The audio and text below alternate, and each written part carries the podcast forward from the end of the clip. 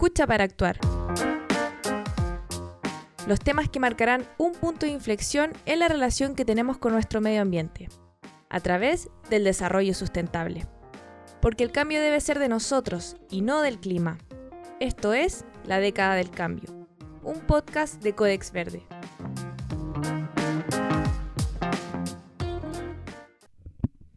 A fines de agosto, en una declaración pública respaldada por más de 100 profesionales del mundo científico, representantes de ONGs y organismos públicos, se advirtió de los peligros que los incendios podrían generar durante el próximo verano en la zona central del país, asegurando que están todas las condiciones para un desastre en esta macrozona. En el documento se estima que aproximadamente 10 millones de personas podrían verse afectadas directa o indirectamente por estos incendios, ya sea por intoxicación por humo, golpes de calor, interrupción de vías de comunicación y abastecimiento de energía, pérdida de la producción agrícola, abastecimiento de agua, entre otros. A esto se suma que producto del humo, las hospitalizaciones podrían aumentar por enfermedades respiratorias, incluso si la persona se encuentra a cientos de kilómetros de distancia del foco del incendio. Esto puede traer mayores complicaciones en un contexto de emergencia sanitaria como el que se vive actualmente debido al COVID-19.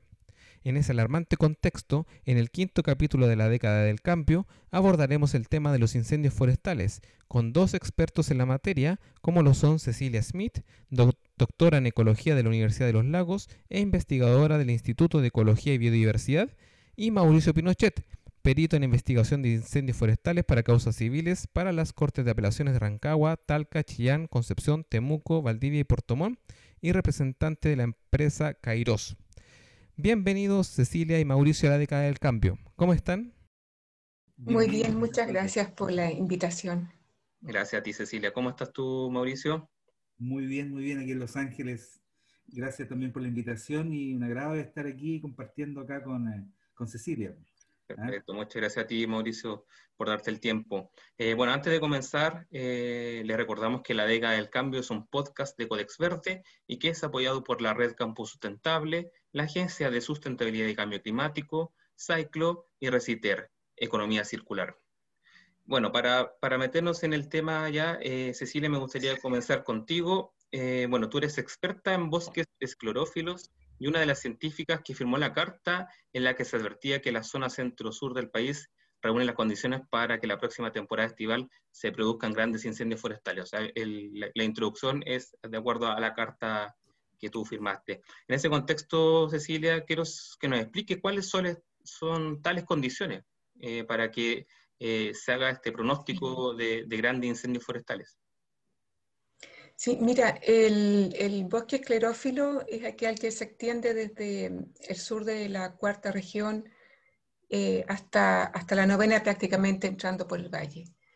Pero en la parte norte del bosque esclerófilo, en quinta, sur de la cuarta, región metropolitana y, la eh, eh, sexta región, empezó a pasar algo, un fenómeno a partir de la mega sequía. Ya en el 2014 se empiezan a registrar las primeras árboles y arbustos secos, sigue el 2015, siguen todos los años aumentando la cantidad de árboles y arbustos secos. Pero fue en la primavera del 2019 cuando uno espera que venga el verdor, ¿no? Llega la primavera, llega el verdor. Eh, uno esperaba que, que, brotaran los árboles, ¿no? Y, no brotaron. Eh, no solo no brotaron, sino que, sino que en octubre cuando viene la primavera y en noviembre empezaron a, tener sus hojas café, las, hojas antiguas, empezaron a secar y empezaron algunas hojas a caer. Y eso nunca se había registrado en la historia de Chile y son miles y miles de hectáreas. Ya hay un estudio del año 2017 eh, por un investigador que vio el fenómeno del browning, se llama del, del pardeamiento o cafés, cafezamiento, como sea, cuando los árboles se vuelven café producto de eh, continuadas sequías. Y él ya el 2017 encontró que dos tercios de toda la cobertura del bosque esclerófilo, de la zona eh, paraíso, eh, la que menciono, estaba, dos tercios estaba café. Entonces, eso fue en 2017 y ahora esto fue masivo, o sea, estamos hablando de, muchísimas, de muchísimas, muchísimas hectáreas. Y como digo, eso nunca, nunca había pasado. Ahora, ¿qué pasa, que, ¿qué pasa cuando se pone café? ¿Qué pasa cuando se mueren los árboles? Para que haya un incendio se requiere biomasa, biomasa seca y altas temperaturas. Y están dadas las condiciones. Está una enorme cantidad de biomasa, de la cual no toda está muerta, porque estamos haciendo registros a través de, de solicitando a los ciudadanos a través de una página web de Ciencia Ciudadana que hagan, eh, que nos manden fotos. ¿no? Podemos ir a terreno, eh, los que viven cerca, los que tienen predios, nos mandan fotos.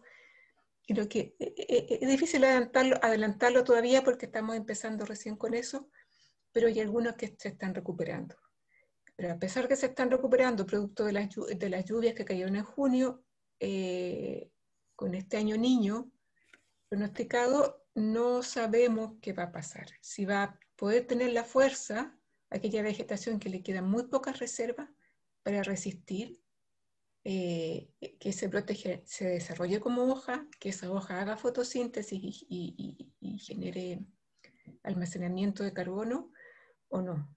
O, o, se van a morir algunos, no sabemos. Entonces, están todas las condiciones, algo que nunca, nunca había pasado en la historia del país. Cecilia, bueno, eso mismo como que tú mencionaste, bueno, eh, como población quizás estábamos un poco tranquilos de que la mega sequía, entre comillas, como que se había acabado, porque este año inusualmente, para los años antecesores, llovió mucho en la región metropolitana y en las regiones aledañas, pero según lo que tú explicas, este es un, este un fenómeno que viene pasando desde hace tiempo, o sea, eh, todas las condiciones, casi 10 años que llevamos de mega sequía, condicionaron para que pasara este... Eh, este fenómeno brownie en los bosques, en el bosque nativo, en el bosque clorofilo. Sí. No, no, ha bajado el, nivel de peligrosidad más allá de que hayan llovido este mes, eh, o sea, perdón, este año más que lo anterior. Sí, eh, no, no ha pasado, a pesar de que llovió junio, no ha pasado porque no sabemos cuándo vuelve a llover. Está pronosticada una niña, es decir, que no deberían haber casi lluvias. Em, se está pronosticado que las temperaturas van a ser, eh, sí, no tan altas como el 2019, em, pero lo malo es que las plantas eh, eh, no se mueren con la primera sequía, ni con la segunda, sino después de cinco o seis sequías consecutivas, ellos van consumiendo los carbohidratos almacenados y ahí se van muriendo. Pero independiente de eso, ya hay mucha materia seca, fina y gruesa como ciertas consecuencias de años y años de, de mega sequía, claramente. Cecilia, perdón, en una entrevista te escuché que podríamos estar enfrentando incendios de sexta generación. Y quería que me, que me explicara eh, cuáles son las características de estos incendios de sexta generación y cuáles son las complejidades, por ejemplo, para las brigadas que son las encargadas de apagar estos incendios. Sí, mira, eh, ese es un término que se acuñó eh, el 2017, fines del 2017, justamente los incendios que ocurrieron en Chile fueron uno de los que ayudaron a acuñar ese término, tal vez al principio del 2018. Y, están ocurriendo estos eh, mega incendios que abarcan enormes superficies en, todas partes del mundo. Entonces, eh, internacionalmente se acuña eh, estos términos de incendios de sexta generación que, que tienen temperaturas tan elevadas y que generan su propia dinámica atmosférica y se automantienen. Ah, Entonces, eh, realmente son imparables.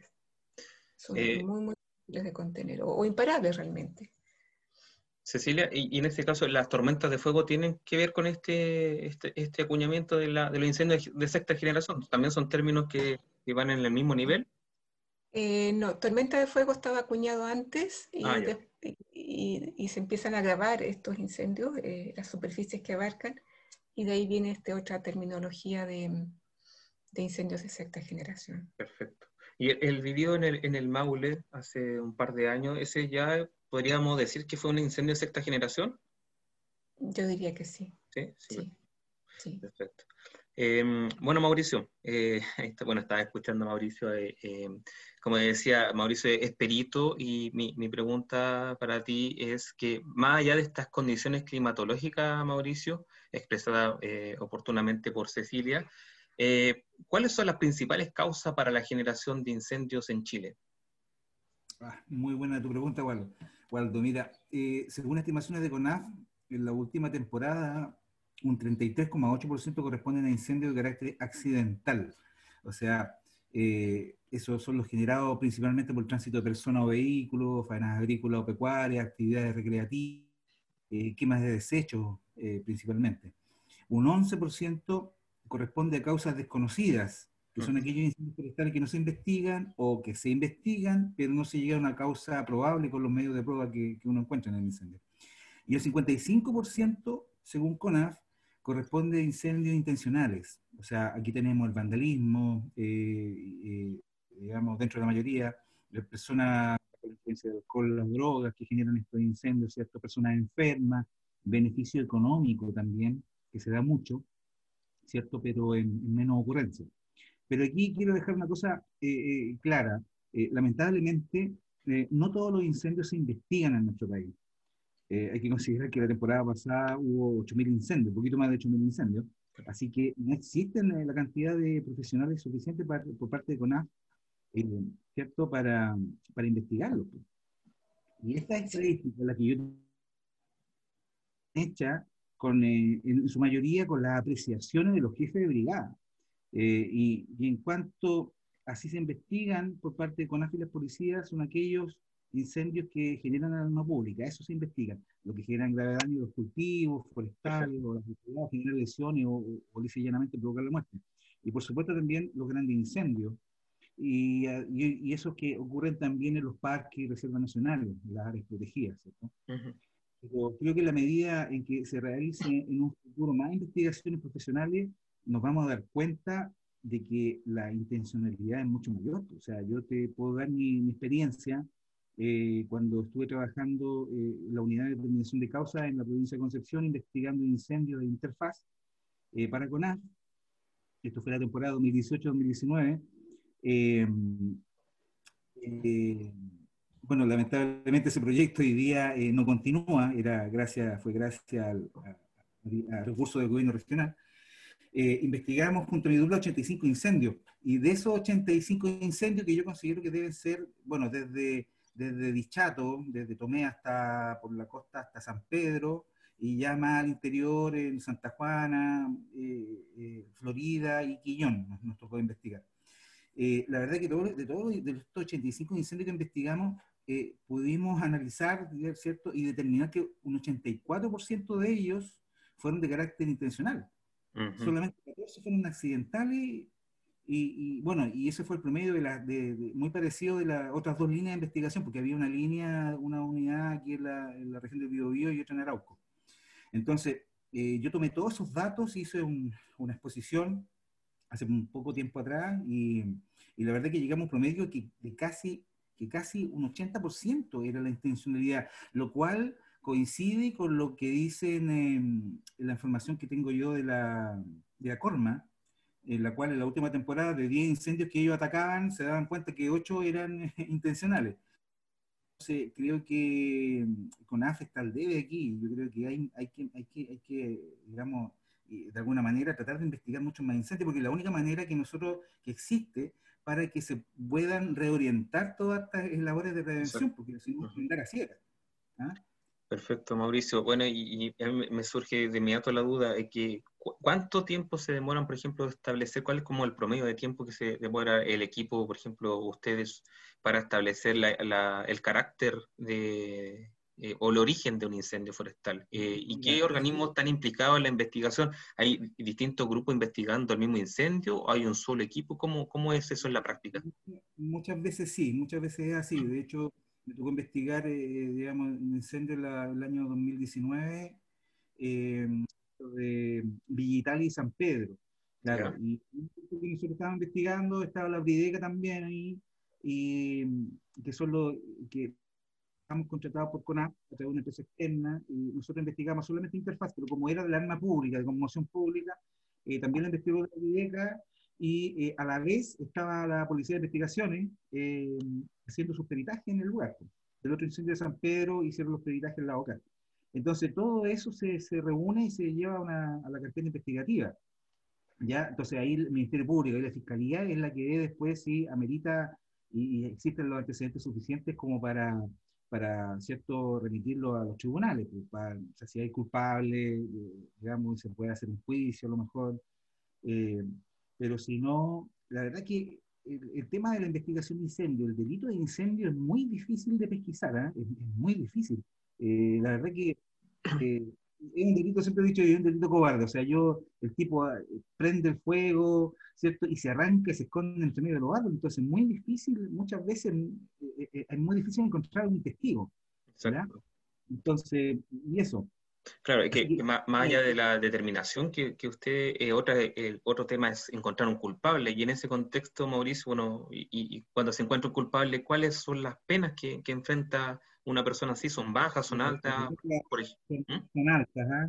eh, hace, hace, un par de años atrás cambió la ley, bueno, todo usted pasa la ley de bosque y, la, y, la, y el, Código Penal.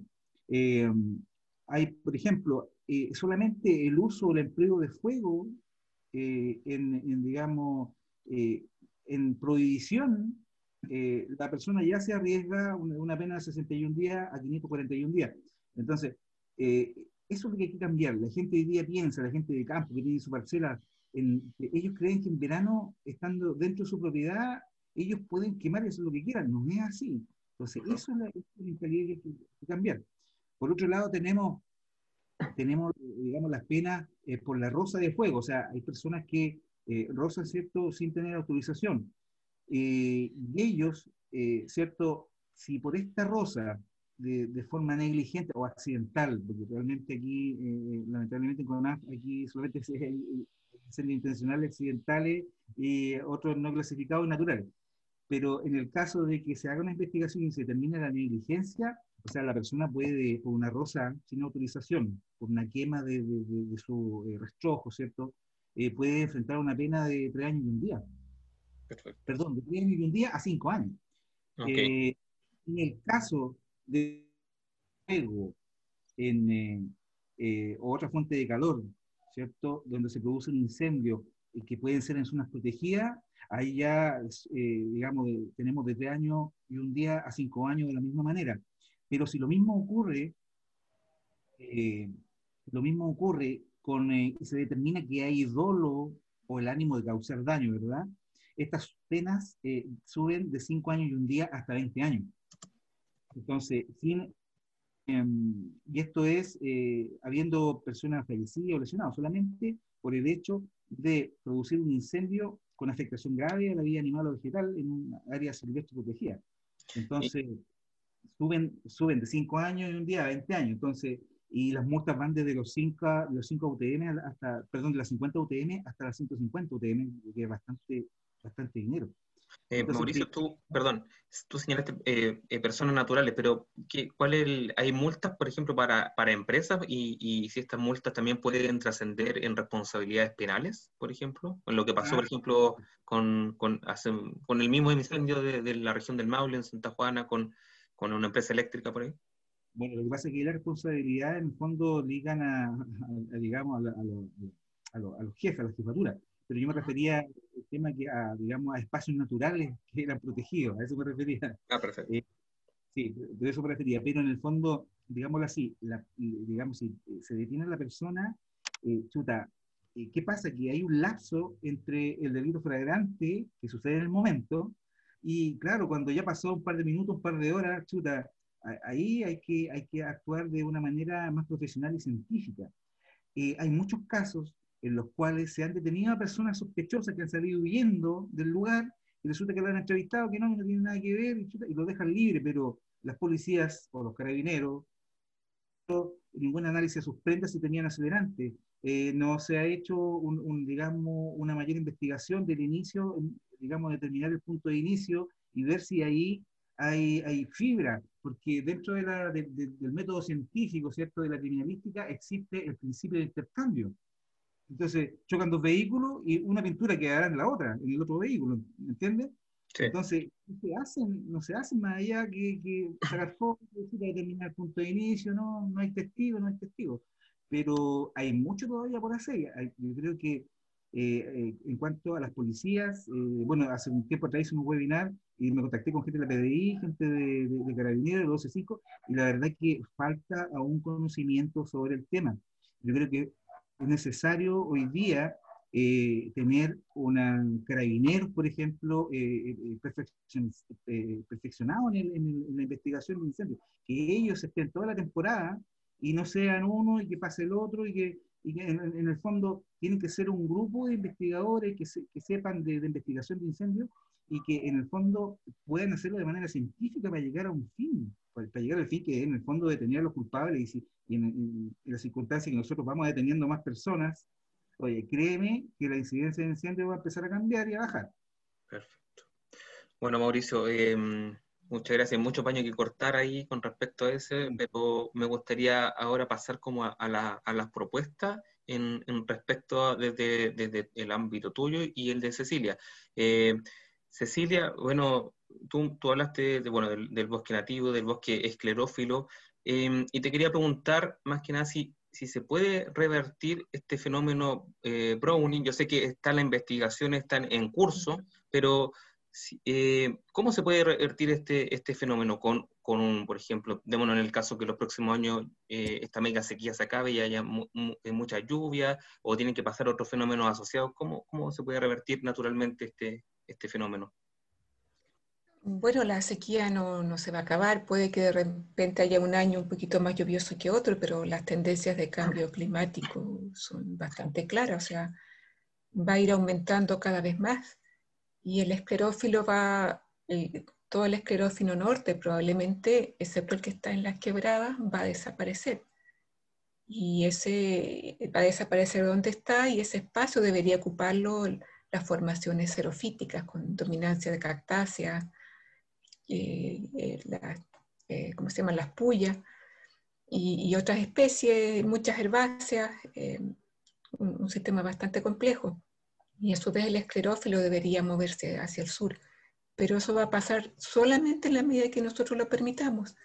Si hay incendios, como han estado habiendo en todos estos años, y después se cambia el uso de suelo y se pasa a urbanización o se pasa a campos agrícolas, el, esclerófilo no tiene posibilidades de migrar, ni el xerofítico tampoco, no va a ocurrir esa transición que debería darse, que, que esas transiciones se dan en, las historias evolutivas, solo que ahora está con un pie acelerado por el cambio climático.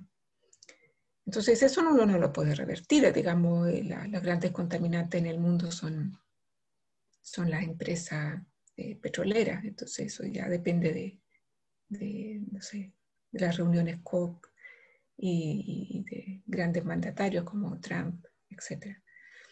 Pero lo que sí se puede hacer es eh, darle más tiempo al bosque esclerófilo para que transite hacia el sur y que el xerofítico lo reemplace. Y hay formas de manejo que han desarrollado el Ministerio de Medio Ambiente y también CONAF, que la verdad han dado muy buen resultado, pero se hacen eh, a una escala muy pequeña que, en el fondo es producto de toda la corta que se hizo el esclerófilo para leña en el 1900 y antes del 1900, y que, que de un solo tronco, al cortarlo para leña, se generaron varios troncos pequeños. Y esos troncos pequeños consumen más agua que si hubiese un solo tronco grande. Entonces, si todos esos troncos o fustes pequeños se reducen a uno solo, sigue viviendo el árbol pero ya está chupando menos agua, consumiendo menos agua.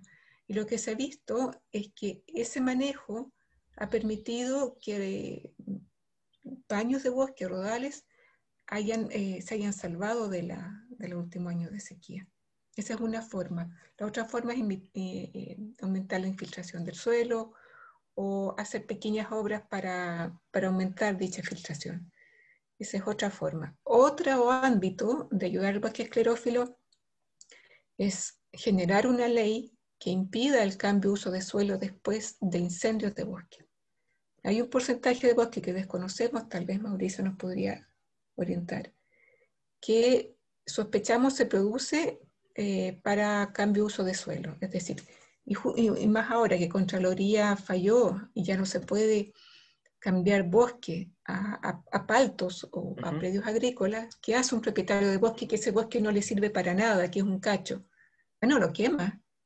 Y ahí se le escapa, ahí se le quema al vecino y se quema que sea cantidad de hectáreas. Pero él después va a poder decir, bueno, ya no tengo bosque, lo vendo y, aquí se instaló alguna pues, otra.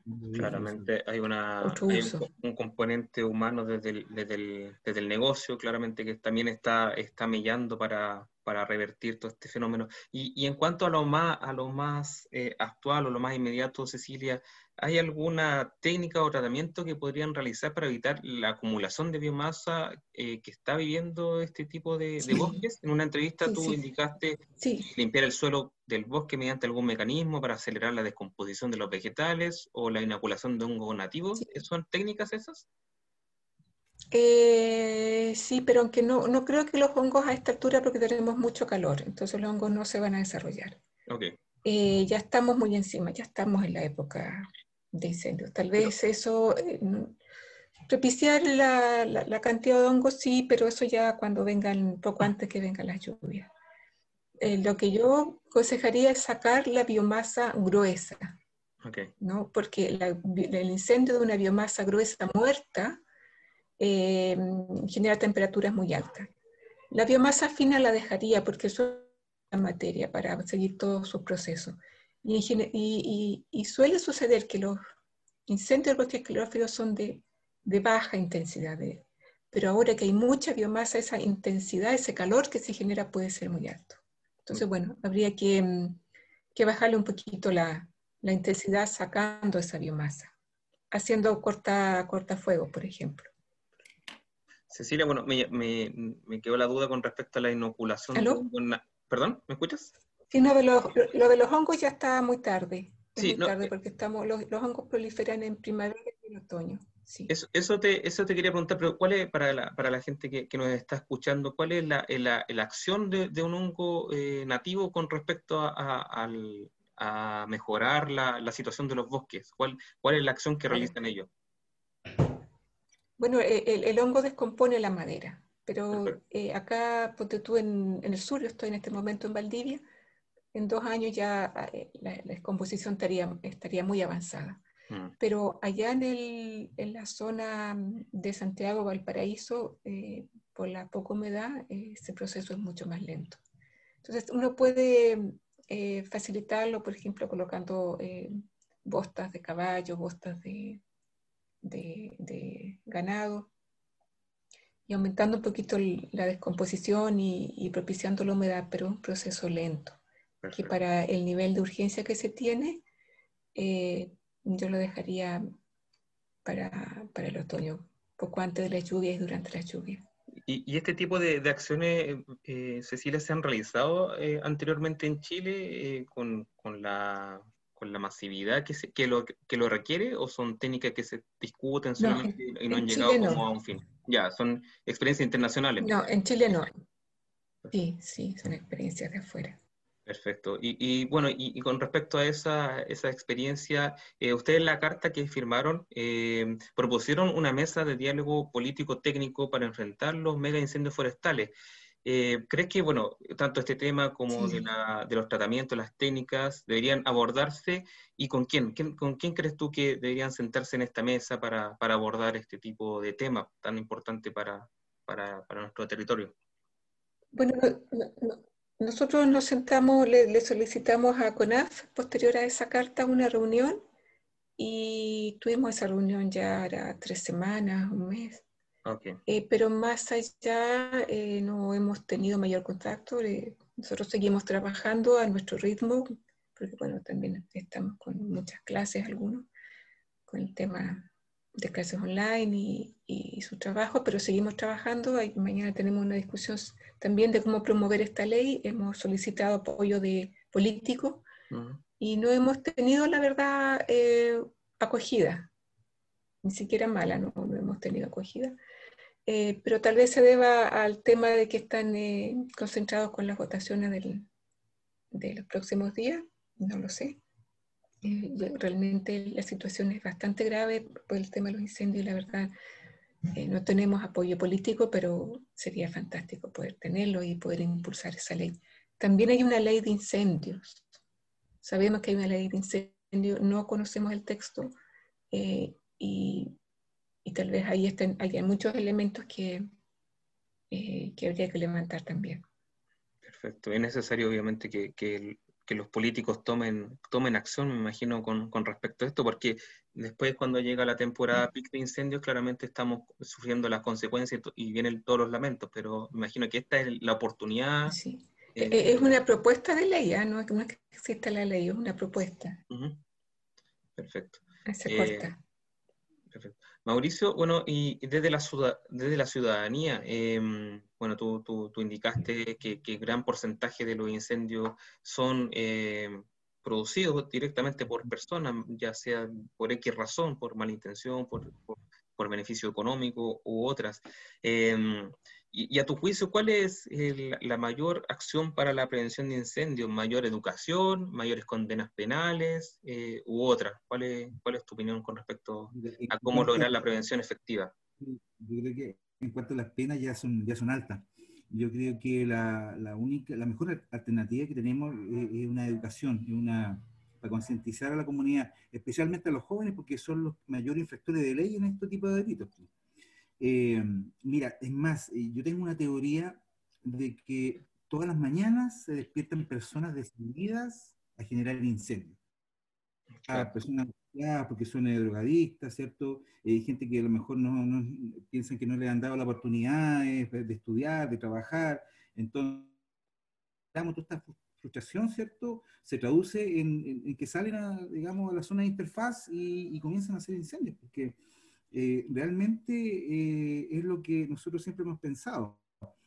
Entonces, eh, bueno, aquí, aquí resulta que aquí hay políticas que el gobierno debe instaurar, o sea, hay que, de hecho, esto lo comparo yo siempre con España. España, ellos tienen, han bajado la incidencia de los incendios, han podido determinar, digamos, determinar perfiles psicológicos de las personas que, que dañan el bosque. Entonces, Aquí no se da eso, no eh, con psicólogos, ¿cierto? Con, con psiquiatras, en, unión, ¿cierto? Con las policías, eh, porque aquí hay muchas cosas que, que, hay que hacer. O sea, ya está bien, sabemos el tema del cambio climático, sabemos, pero yo nunca he visto eh, cambio climático con un encendedor en la mano. Aquí los incendios lo provocan las personas, son las personas que ingresan al bosque a quemar, ya sea por lo que te estoy contando ahora, ya sea por el beneficio económico, eh, nos hemos encontrado en Tomé que hay grupos de familias que llevan años, años, años quemando para que les den permiso a Arauco para que se metan a los bosques, ellos talan los bosques quemados y se han hecho, se han hecho pequeñas fortunas eh, vendiendo eh, digamos, los, bosques como leña para el invierno. Entonces, basta de eso, basta. ¿Dónde están las denuncias?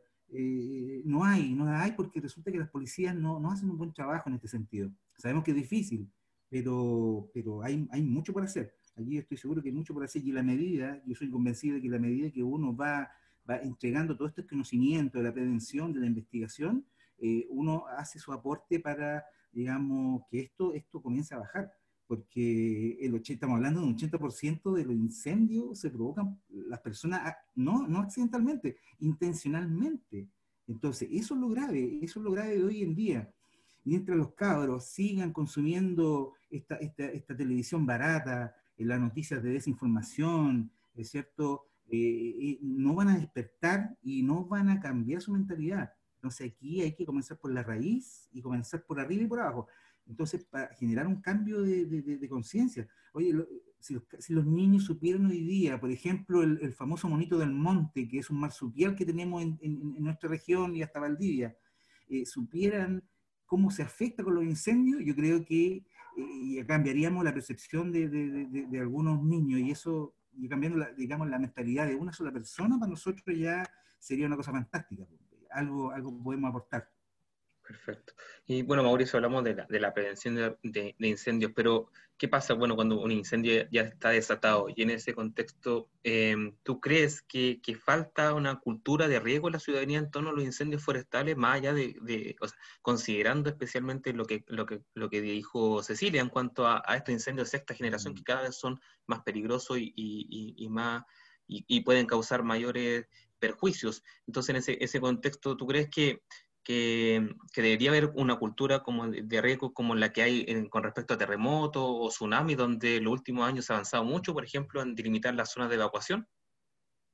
Sí, mire, yo eh, estos días me comuniqué con eh, varias personas que, que laboran eh, en el departamento de, de emergencia de, de Neuquén, de Laja y de un par de municipalidades más de acá.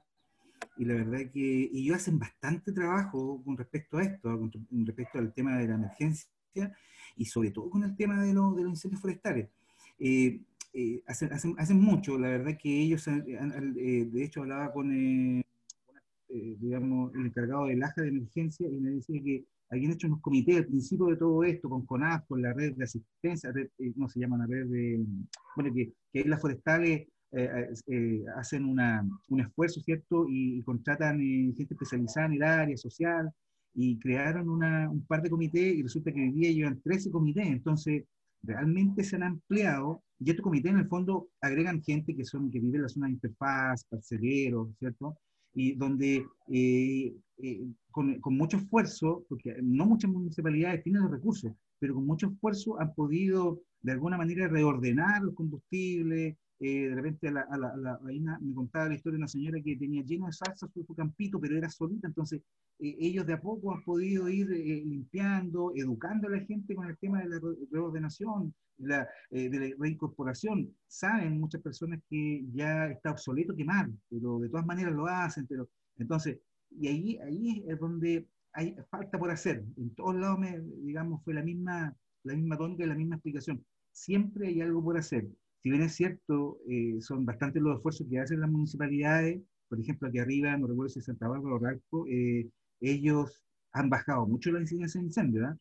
Eh, entonces, eso, eso es loable, pues, eso, eso es loable, y eso, y eso se logra solamente con educación, pucha, y con un poquito más de recursos, pero, pero sí se hace, y, de, alguna manera ya se están adquiriendo los conocimientos y, y, se están capacitando mucha gente, pero falta más, falta más por hacer. Mm. Sí, totalmente. Bueno, y nosotros también tenemos mucho que hacer también con, como medio de comunicación especializado sobre todo en educar a la población y también dar los espacios para que expertos como Cecilia, como tú, Mauricio, eh, expongan su, su, su experiencia con respecto a este tema y que finalmente es una eh, es una emergencia constante la que está viendo nuestro país.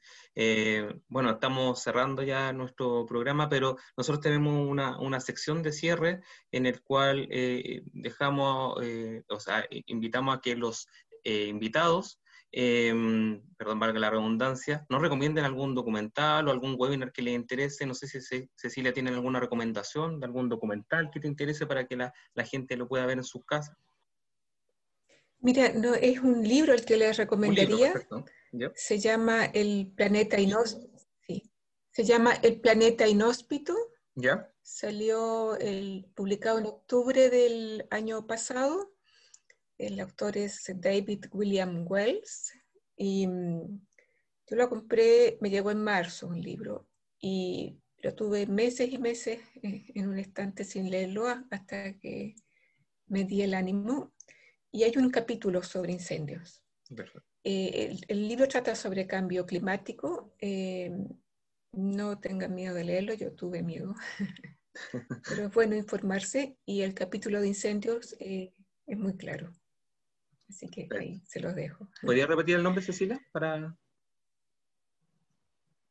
¿El nombre del libro? Planeta Inhóspito. El Planeta Inhóspito, perfecto. Vamos a dejarlo ahí en nuestra referencia. Vamos a hacer una nota con respecto a todas las recomendaciones de los invitados de la década del cambio para que nuestro público pueda acceder a, esos contenidos. Y Mauricio, ¿tú tienes alguna recomendación para, para la gente? Tal que vi hace unos días atrás con mi pareja, maravilloso, de David Attenborough, que es naturalista británico. ¿Ya? Eh, se llama vida en nuestro planeta. Eh, bueno, el personaje tiene 93 años, entonces ha vivido toda una vida y dentro de su vida él ha visto cómo los cambios han ocurrido desde selva vírgenes hasta hoy día que ya está todo, ¿cierto?, eh, quemado, la mitad de los bosques ya se han quemado del planeta, pero al final de todo esto, él nos entrega una, una, una voz de esperanza. que se pueden hacer muchas cosas todavía con el tema del cambio climático. Una, la, verdad que a mí me, encantó este, este, documental, así que se lo recomiendo. Una vida en nuestro planeta se llama. Perfecto. Muchas gracias, Mauricio. Entonces también lo vamos a dejar anotado ahí y les doy también las gracias a ustedes dos por eh, este tiempo que nos han dedicado para hablar sobre incendios forestales. Eh, como les dije, eh, como medio de comunicación queremos seguir tocando este tema y ojalá que en un futuro, eh, ya estamos planeando para eso, hacer un, webinar como, lo ya, como, lo, como los que hemos hecho con la Universidad de la América. Entonces, vamos a estar informando sobre eso, no quiero adelantar mucho más, pero vamos a tener estos expertos, ojalá, en, en, ese, en esa exposición con la universidad. no sé si tienen algo más que agregar. No, muchas gracias a ti por la invitación y aprendí mucho de, lo que dice Mauricio. Sí, muchas gracias. igual, y esperamos estar en contacto. Mira, y yo quiero decir unas palabritas al final. Sí, obvio. Eh, sí, la verdad que, eh, bueno, felicitarte por el programa. La verdad que esto aporta cierto su granito de arena a todo esto de, de la concientización perdón, de la gente en cuanto al tema del cambio climático y en especial de los temas forestales. La verdad que hay un concepto, eh, digamos, errado en la comunidad con el tema de los bosques, piensa que los bosques, se entre más se queman, más plata van a, llegar, van a ganar los, los, propietarios. La verdad que no es así, existen obviamente seguros, pero no es negocio para los dueños que se quemen. Entonces, hay que comenzar por ahí y, y hay, un, hay que hacer un cambio en las policías, porque la verdad que eh, o sea, un cambio, no estoy llamando un cambio estructural, un cambio en cuanto a la investigación de incendios forestales. Hay que profesionalizarse más. Y en eso estamos. Yo estoy ya no a cualquier consulta a través de la página. Yo encantado de responderle preguntas, hacerle webinar, lo que sea. Así que igual agradezco por este tiempo, a Cecilia también por haber estado, haber estado aquí con nosotros. La verdad que Cecilia, eh, la verdad que lo que estuve ahí leyendo tiene muchas publicaciones y bueno, por algo doctora. ¿Ah?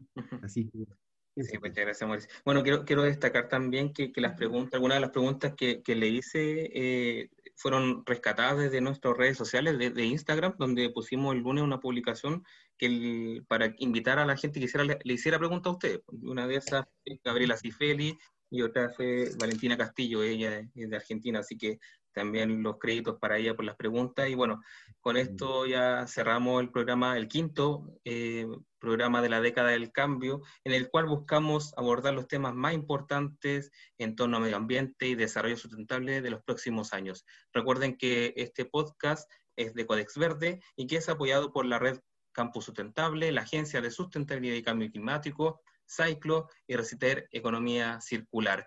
Eh, suscríbanse a nuestras cuentas de Spotify, YouTube y SoundCloud para que les llegue las notificaciones cuando un nuevo programa de la década del cambio sea subido. Muchas gracias Mauricio, muchas gracias Cecilia. Nos vemos en una siguiente oportunidad. Hasta pronto Cecilia, chao. Chao Waldo. Sí, Cleito, gracias.